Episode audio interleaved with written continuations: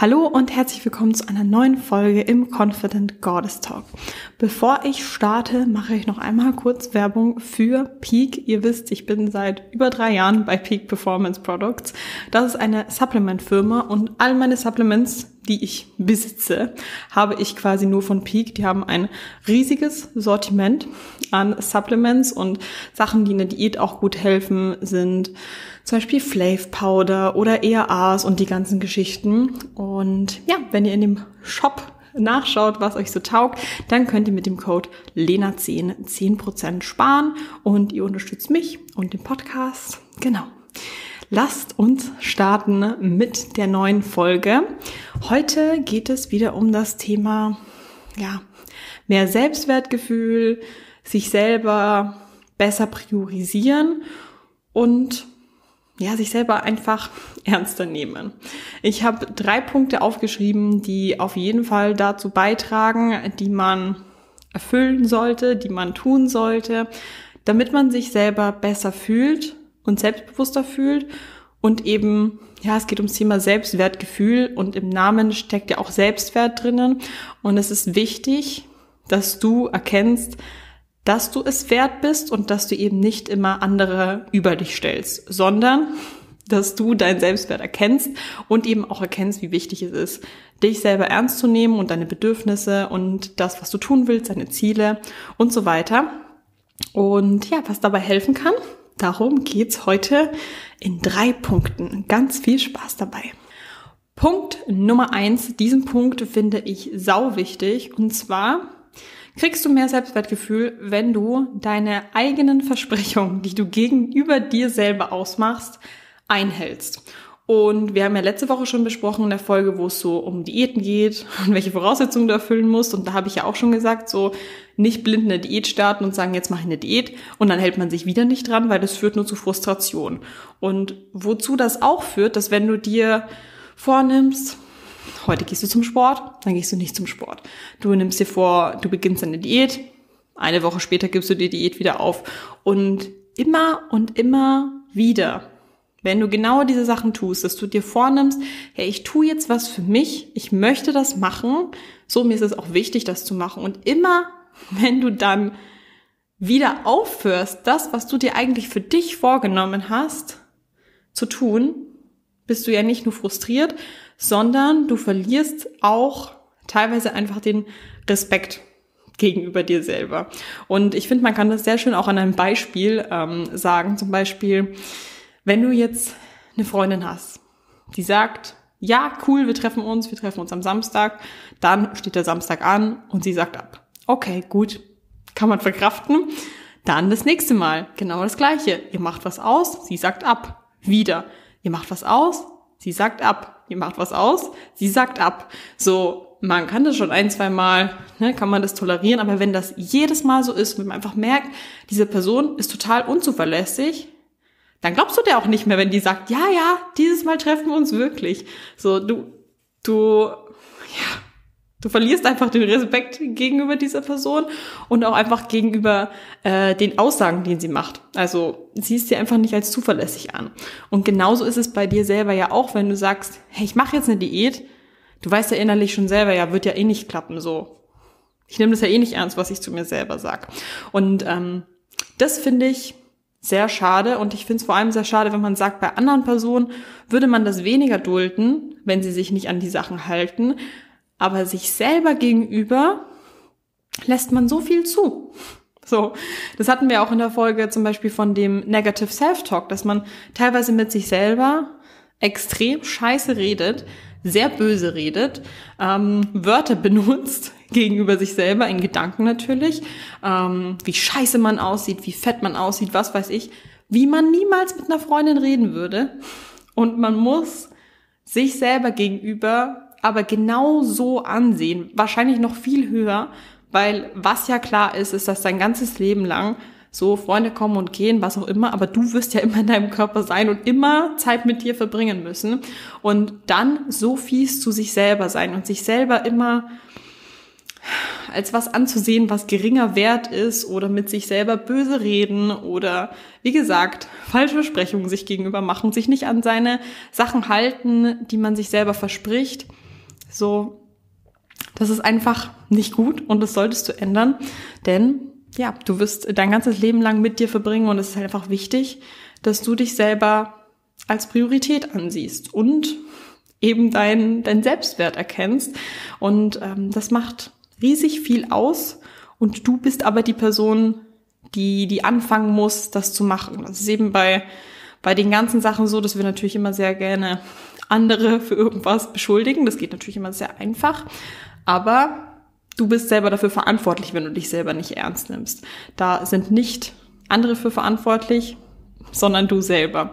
Von dem her, Punkt Nummer eins, um mehr Selbstwertgefühl zu bekommen, halte dich an die Versprechungen, die du dir selber machst. Und wenn du zum Beispiel von vornherein weißt, ja, die Diät wirst du eh nicht durchhalten, ja, dann nimm dir doch auch nicht vor, eine Diät zu machen, um dich dann selber wieder zu verarschen. Mach das einfach nicht. Genauso wie bei der Freundin so. Hey, wenn du eh weißt, dass du am Samstag wieder absagst, dann, dann mach doch gar nichts erst aus mit mir. So würdest du dir ja doch genauso denken. Und so musst du mit dir selber auch sprechen und handeln, dass du dir selber Sachen versprichst, wo du weißt, ja, die kannst du dir gegenüber einhalten. Und wenn du das einhältst, mit jedem Mal, wo du dann merkst, dass zum Beispiel, dass du sagst, okay, ich fange jetzt eine Diät an und dass du das dann wirklich durchziehst, dann wirst du auch merken, wie das Ganze in eine andere Richtung geht. Und zwar, dass du mit jedem Mal mehr, wo du dir sagst, ich tue etwas und das dann wirklich durchziehst, einfach noch mehr Selbstwertgefühl kriegst, weil du einfach merkst, so, hey, ich nehme ernst, was ich denke und was ich tun möchte. Ganz, ganz wichtig. Okay, Punkt Nummer zwei, sehr wichtig. Deine Grenzen klar kommunizieren. Also, wir gehen natürlich direkt wieder auf, auf das Beispiel ein, weswegen die meisten sich auch den Podcast anhören. Ihr macht alle Sport, Thema Diät ist, ist ein Ding oder allgemein auf die Ernährung achten. Sind sicher auch welche dabei, die eher Thema Zunehmen haben, aber trotzdem ähm, nimmt Ernährung einfach einen großen Stellenwert ein und zum Sport zu gehen, routiniertes Leben zu haben, Schritte zu gehen, whatever. Und manche Menschen können das vielleicht nicht so nachvollziehen, die einfach nicht so in dieser Bubble drin sind.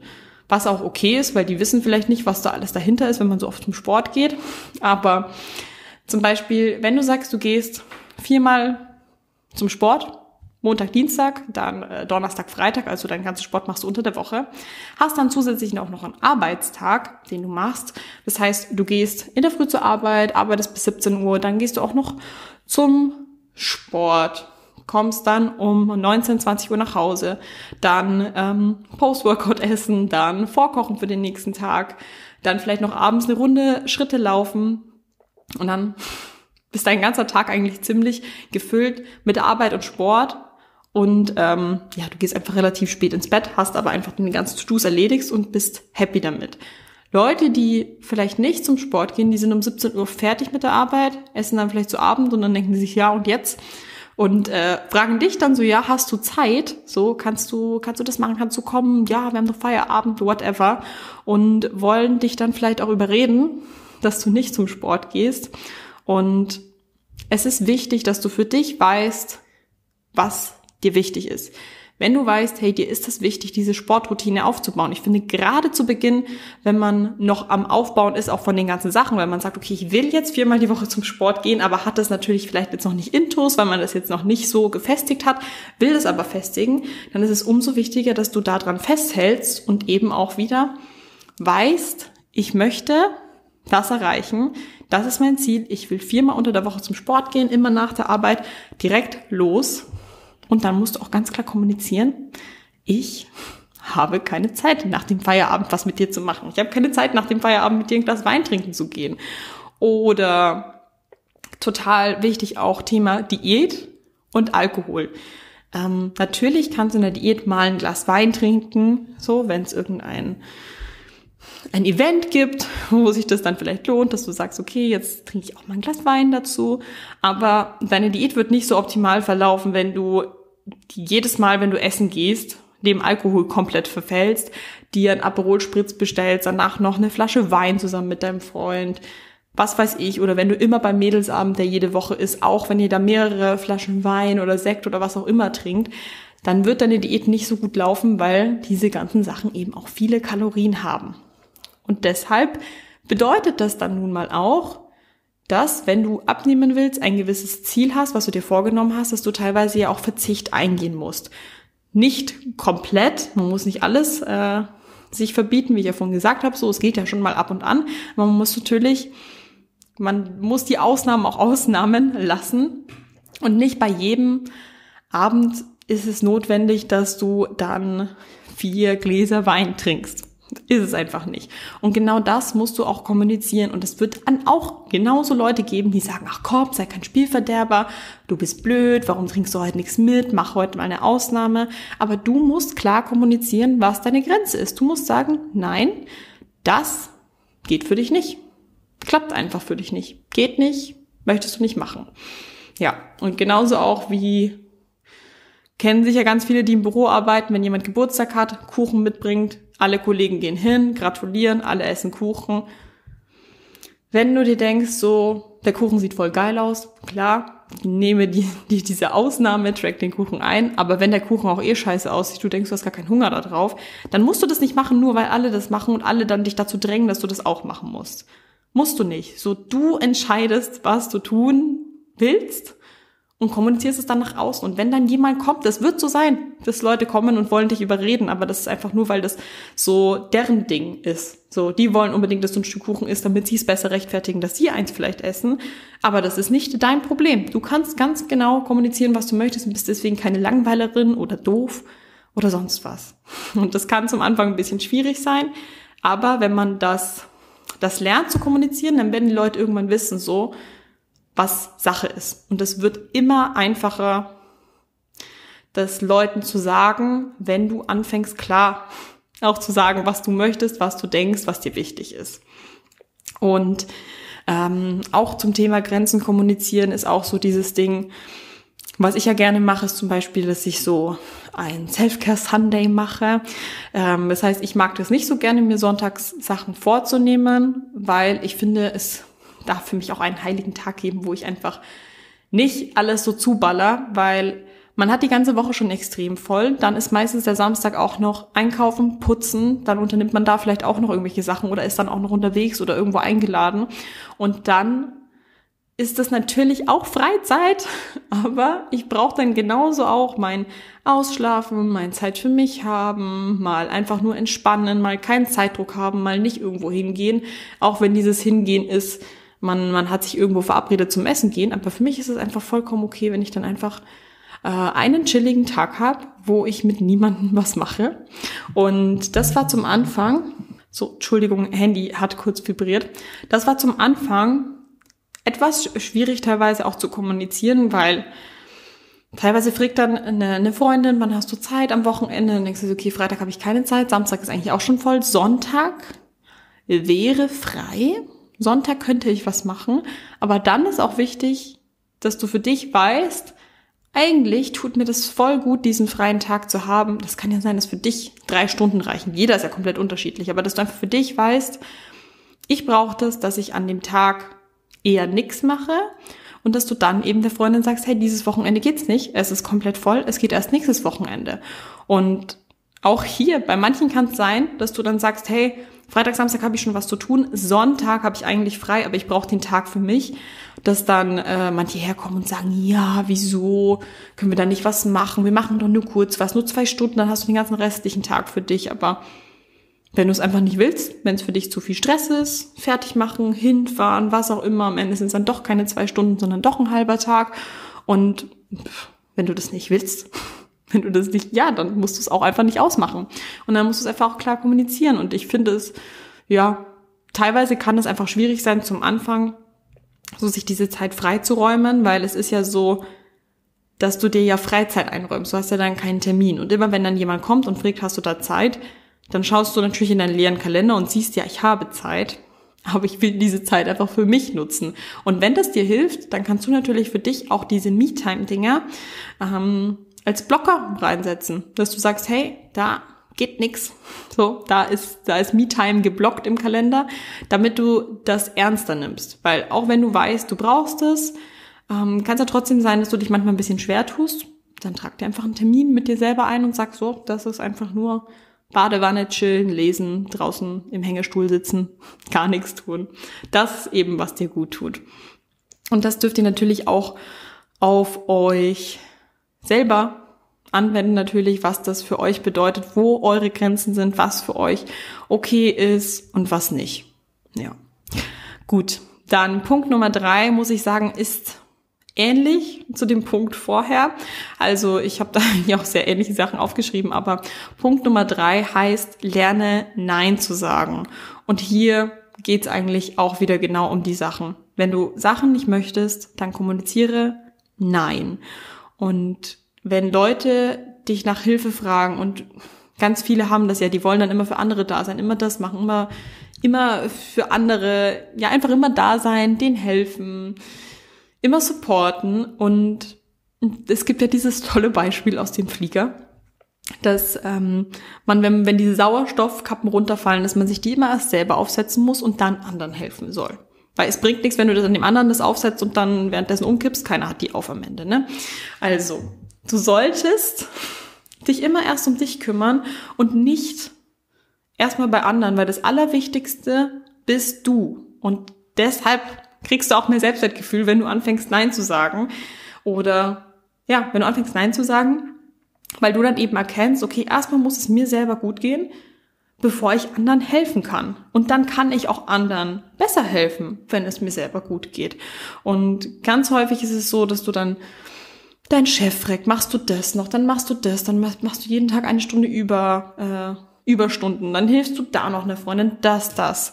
Und häufig ist es so, du machst so viele Sachen und ganz häufig ist es so, dass die Leute das gar nicht sehen, sich gar nicht dafür bedanken und du dir den Arsch aufreißt für diese ganzen Sachen und Leute das teilweise gar nicht checken oder das eh von dir gewohnt sind, ja, du bist ja eh mal länger da, du machst es eh, das wird dann alles schon, bla bla bla. Und am Ende bist du diejenige, die frustriert ist, hast das Gefühl, keiner sieht das, du machst extrem viel, du hast gar keine Me-Time mehr für dich und ähm, das alles könnte mit einem einzigen Wort gelöst werden und zwar, dass du einfach sagst so, nein, heute gehe ich pünktlich zum Feierabend. Nee, heute kann ich dir nicht helfen beim Umzug, ich bin viel zu platt von der Woche, ich kann keine Kisten schleppen.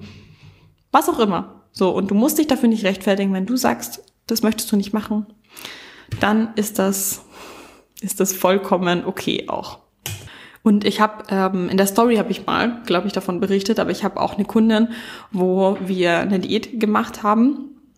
Und es ist ja häufig so, dass meine Mädels nicht einfach nur, ich betone es immer wieder, dass sie nicht einfach nur abnehmen und ihr Training durchführen.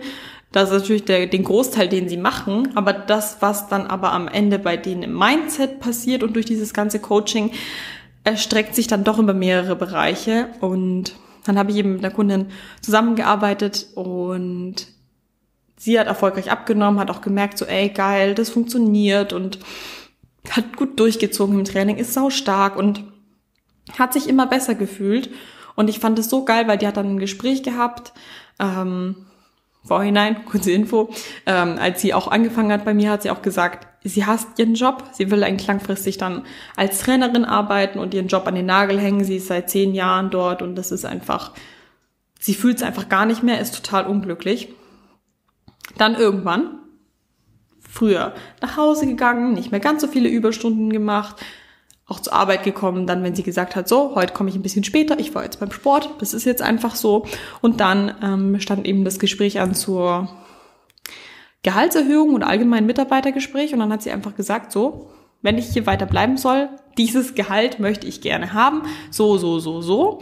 Mit sehr viel Selbstbewusstsein ist sie reingegangen und hat dann auch genau das bekommen. Und ich finde das so geil, weil der Job ihr einfach wieder viel mehr Spaß macht und sie jetzt nicht mehr den Gedanken hat, boah, ich will so schnell wie möglich da weg, sondern dadurch, dass man dann den Selbstwert besser erkennt und auch besser kommuniziert, was geht und was nicht, was zu viel ist und was nicht und auch eben dieses mit, ich fordere mehr Gehalt ein, zeigt ja auch, du erkennst deinen Wert, deine Arbeit ist einfach mehr wert, so, die müssen, wenn sie das wertschätzen wollen, äh, deine Chefs, dann müssen sie dir mehr zahlen.